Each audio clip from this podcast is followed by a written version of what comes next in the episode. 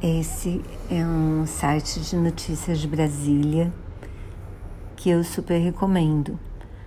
O editor desse site foi chefe da edição da revista Época, que é do Grupo Globo.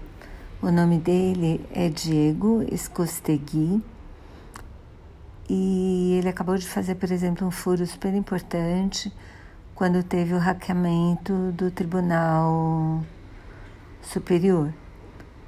E ele é super enfranhado nas notícias de Brasília e eu gosto bastante do que ele escreve. Vale a pena visitar o site.